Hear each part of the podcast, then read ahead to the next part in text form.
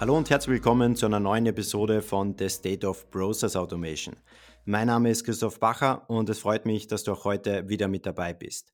Mein heutiger Gast beschäftigt sich seit über 25 Jahren mit den Auswirkungen neuer Technologien auf Organisationen und der Art und Weise, wie Menschen miteinander arbeiten. Als Projekt- und Portfoliomanager ist er bei Spar ICS für ein reibungsloses Einkaufserlebnis der Sparkunden und Kundinnen und die digitalen Geschäftsprozesse hinter den Regalen verantwortlich. Zusammen kreieren wir die Zukunft des Handels und den Handel der Zukunft, so steht es auf Spar ICS geschrieben. Ein spannendes Thema, spannender Gast. Hallo und herzlich willkommen, Erik Jan Karg. Hallo Herr Bacher, danke für die Einladung, freut mich sehr. Es freut mich extrem, dass Sie sich da ein paar Minuten Zeit genommen haben und dass wir da mal auf Ihren Erfahrungsschatz zugreifen dürfen. Und das heutige Thema ist ja auf der einen Seite mal die organisatorische Entwicklung und auf der anderen Seite auch das Thema Innovation. Und da steigen wir jetzt am besten gleich mal tief ein. Generell mal am Anfang, bevor wir in diese Thematik einsteigen.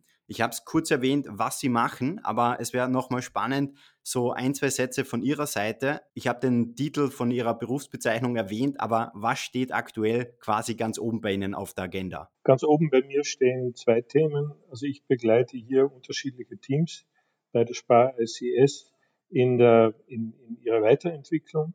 Und zweitens, das ist äh, mein, mein, mein zentrales Thema, ist das ganze Thema Innovation. Also wie können wir den Handel, Digitalisierung äh, so zusammenbringen, dass wir äh, innovativ, innovative Produkte, Dienstleistungen, Services für unsere Kunden machen können. Ich habe es jetzt schon mal ganz kurz angeschnitten. Ihre Vision von Spar ICS ist ja, Sie kreieren die Zukunft des Handels und den Handel der Zukunft. Wie sieht denn die Zukunft überhaupt aus? Also es, es gibt ja Metatrends, die wir ja alle kennen und die sich ja in den letzten 18 Monaten noch einmal verstärkt haben. Also das ist das ganze Thema Mobilität. Äh, die Leute wollen mobiler sein, man will Flexibilität, die Leute wollen flexibler sein. Äh, aber die Leute wollen auch persönlich angesprochen werden. Also das Ganze soll auch personalisierter sein.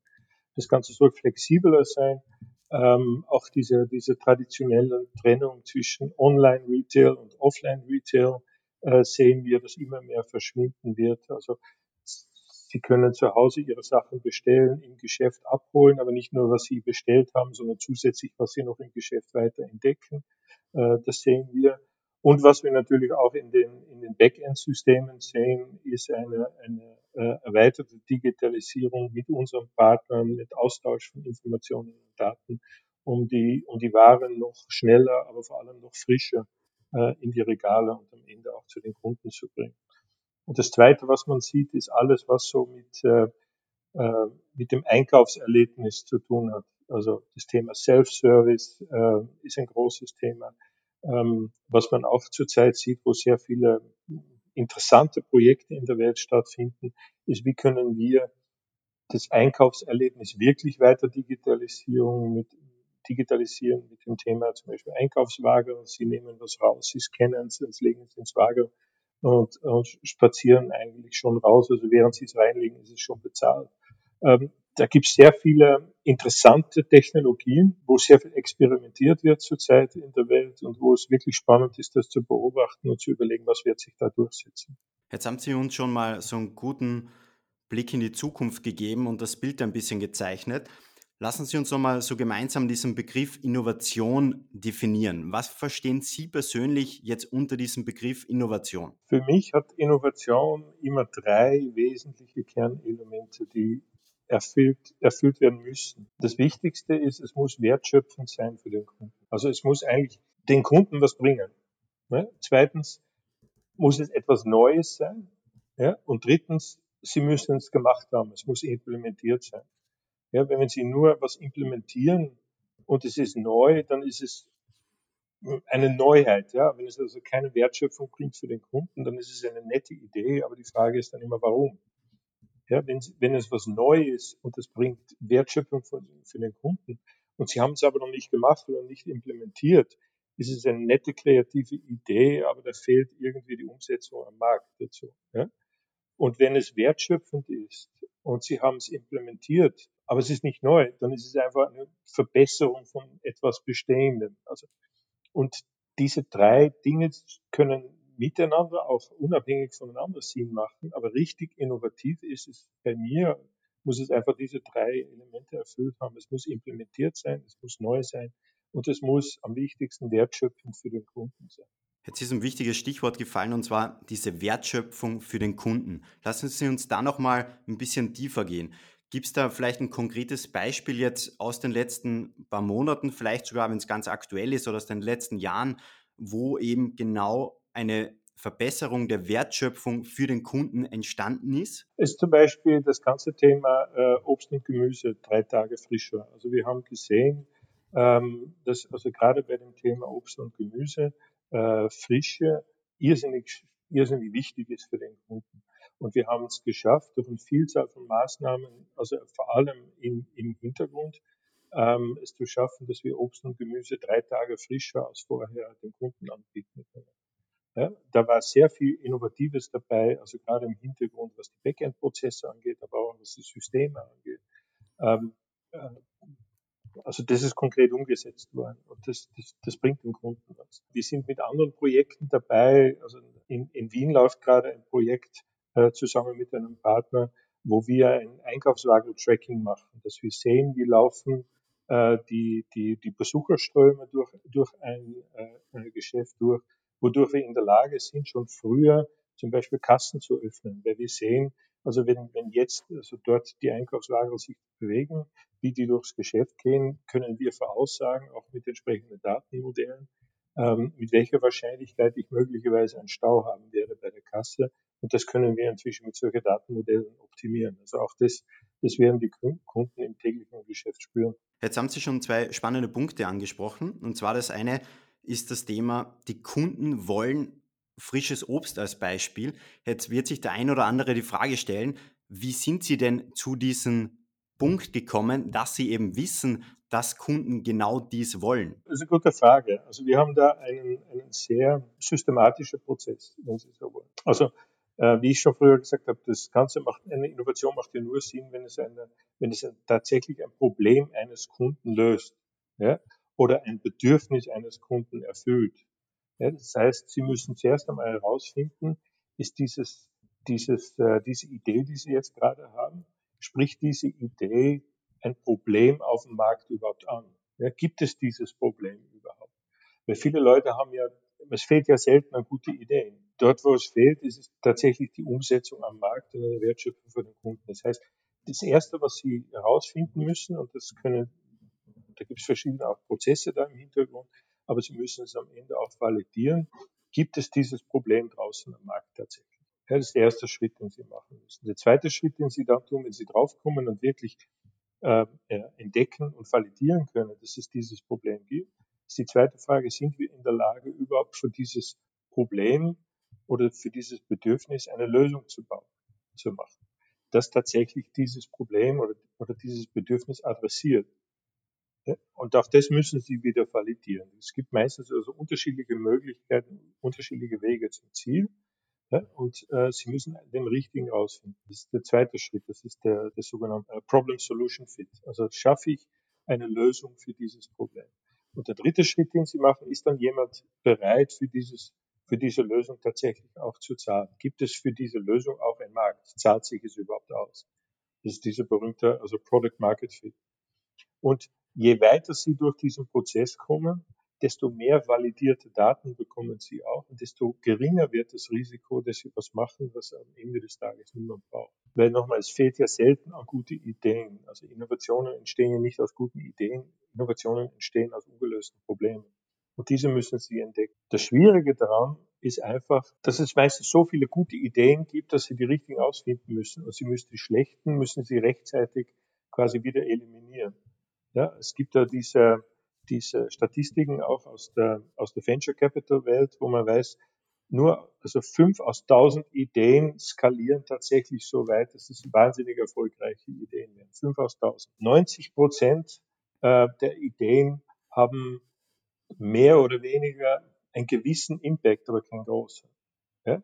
Ähm, und ein Großteil also verliert tatsächlich auch, äh, Geld. Das heißt, Sie müssen mit vielen Optionen, mit vielen Möglichkeiten hineingehen, dann schnellstmöglich das Risiko versuchen zu minimieren, dass sie was machen, was keiner braucht. Und wenn sie dann draufkommen, da ist was, dann müssen sie es relativ schnell umsetzen können.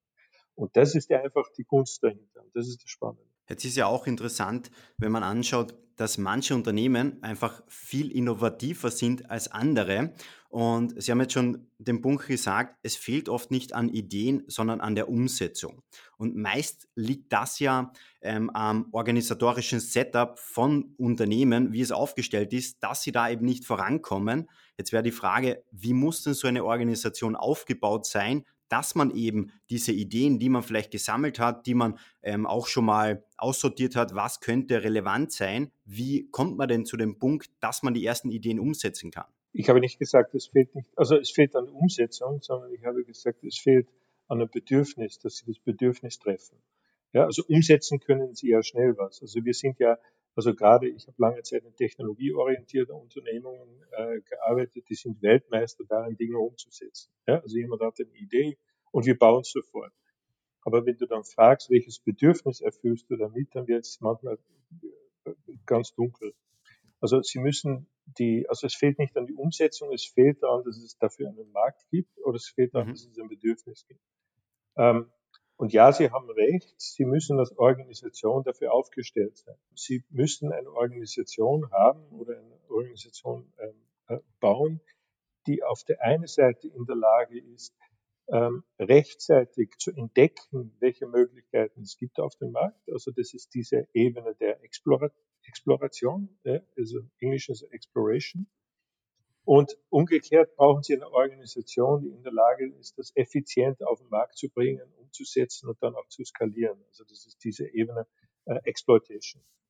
Und diese zwei Sichten, also quasi in die Zukunft schauen, was können wir machen, Sachen zu entdecken, schnell zu lernen, ja, und umgekehrt ähm, dann die Sachen, die sich, die, wo man draufkommt, ja, das könnte man machen, auch schnell umzusetzen, so eine Art von Organisation wird gebraucht. Also eine Organisation, die in der Lage ist, schnell zu lernen, aber auch eine Organisation, die in der Lage ist, weltmeisterlich umzusetzen.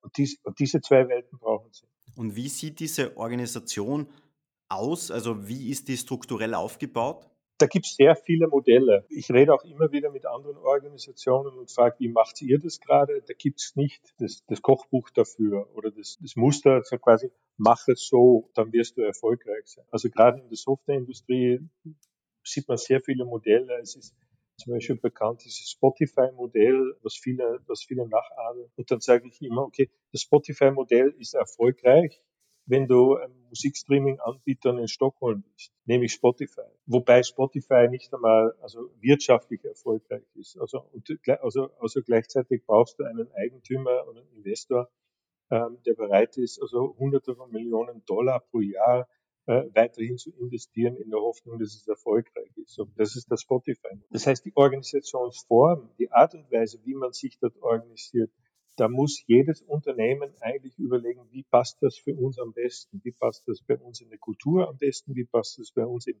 in unsere Tradition äh, am besten, wie passt es in der Art und Weise, wie wir in äh, im Haus Entscheidungen treffen, wie passt es auch für unsere Strategie. Da gibt es verschiedene Modelle. Also es gibt Unternehmungen, die machen ihre eigenen Startup-Bereiche, äh, wo sie so einen Inkubator gründen. Es gibt Unternehmungen, die machen das tatsächlich in einer eigenen Abteilung.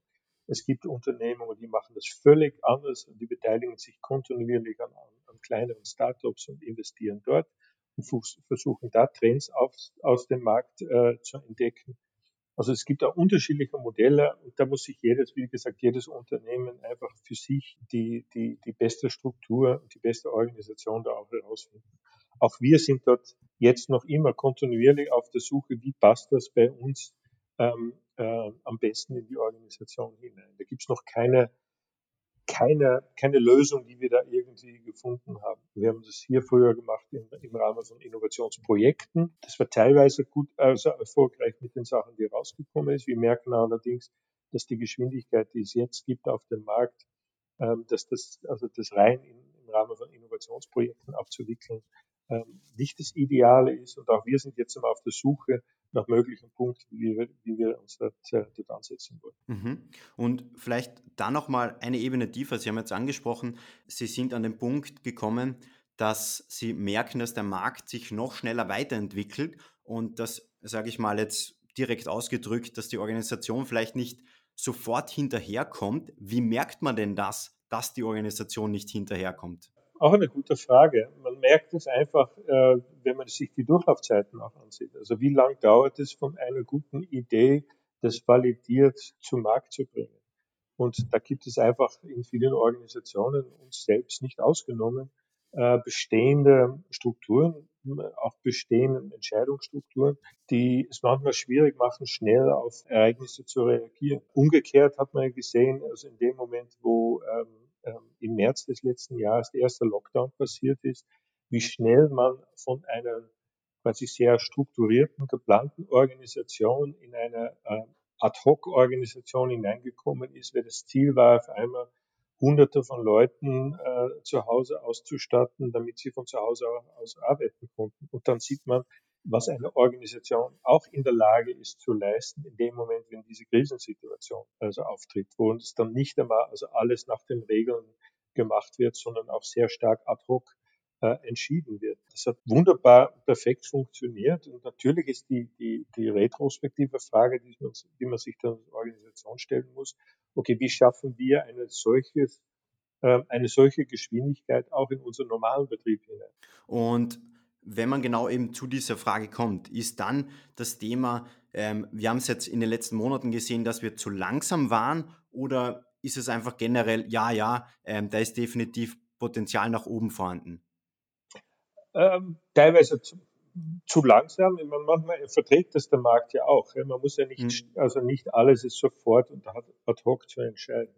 Ähm, aber man muss auch in der, äh, als Organisation in der Lage sein, sich selbst dort also auch kritisch zu reflektieren und zu sagen, was können wir weglassen? Ja, was braucht es eigentlich nicht mehr?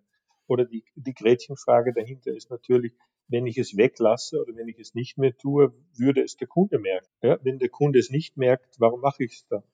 Mhm. Ja, also es ist, manchmal ist es auch gut, ähm, auch diese Krisensituationen mal herzunehmen und sich selbst mal generell neu äh, zu überdenken und das anzudenken. Und auch auf die Ideen, gute Ideen von den Leuten zu hören, die tatsächlich tagtäglich diese Arbeit machen. Weil die Leute, die am nächsten bei der Arbeit sitzen, die am nächsten dort sind, wo der Kunde sich auch bewegt, die haben meistens die besten, also die haben oft sehr gute Ideen, weil sie ja tagtäglich damit sich auseinandersetzen.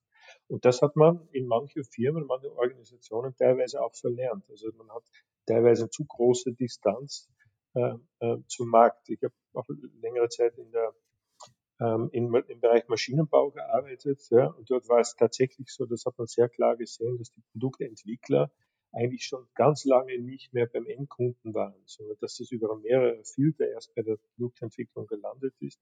Und mhm. das kann man wieder aufheben. Also da muss man nicht groß Prozesse umstellen, sondern man muss ja sagen, okay, wie schaffen wir es, unser Ohr wieder näher zum Kunden zu bringen und dessen dann das, was wir dort aufnehmen und spüren, ganz schnell in Ideen oder in, in, in, in kleinere Prototypen umzusetzen, um das zu validieren und das dann wieder skalieren. Und dann komme ich wieder in diese, diese Trennung, zu, nicht diese Trennung, zu, sondern dieses, dieses Miteinander zwischen explorativ vorgehen und exploit, äh, also ausschöpfen, ja, zwischen, zwischen finden, entdecken und ausschöpfen. Also wie schaffe ich das als Organisation schnell? Und Sie haben jetzt schon ein wichtiges Learning, glaube ich, mitgegeben, und zwar diese Kundennähe, dass man die wirklich nie aus den Augen verliert und da nahe beim Kunden dran ist, dass man auch die Entwicklung des Marktes mitbekommt.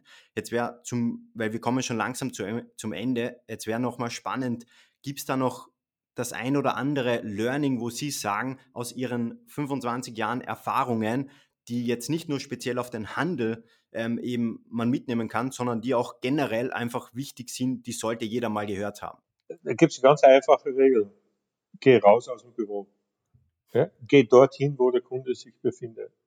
Ja? Stell dich dort einen, einen halben Tag oder von mir aus eine Stunde hin und beobachte nur. Und du wirst sehen, dass du aus diesem Beobachten mehr lernst, als dass du also äh, drei Tage lang im Büro sitzt und Excel-Tabellen und PowerPoints bastelst. Ja, also geh dorthin, wo der, wo der Kunde ist und versuch den Kunden zu verstehen. Setze eine Lernbrille auf. Ja, versuche wirklich, sich, dich in den, in, den, in den Fußstapfen des Kunden zu, hineinzusetzen und daraus zu lernen. Und dann wirst du schon sehr große Schritte machen. Herr Karg, ich sage herzlichen Dank, dass Sie mit dabei waren und möchten Sie zum Schluss noch irgendetwas loswerden, das jetzt in den letzten paar Minuten nicht an das Tageslicht gekommen ist? Hören Sie nie auf zu lernen. Machen Sie kleine Schritte und versuchen Sie immer, immer zu lernen. Das ist das Wichtige. Das war wieder eine Folge von The State of Process Automation. Schön, dass du wieder mit dabei warst und wenn du das ein oder andere Learning aus dieser Folge mitnehmen konntest, dann geh unbedingt sicher, dass du auch diesen Podcast folgst. Egal ob auf Apple, Spotify oder Google, so gehst du sicher, dass du auch zukünftig keine weitere Folge verpassen wirst. Und wir hören uns in der nächsten Folge von The State of Process Automation.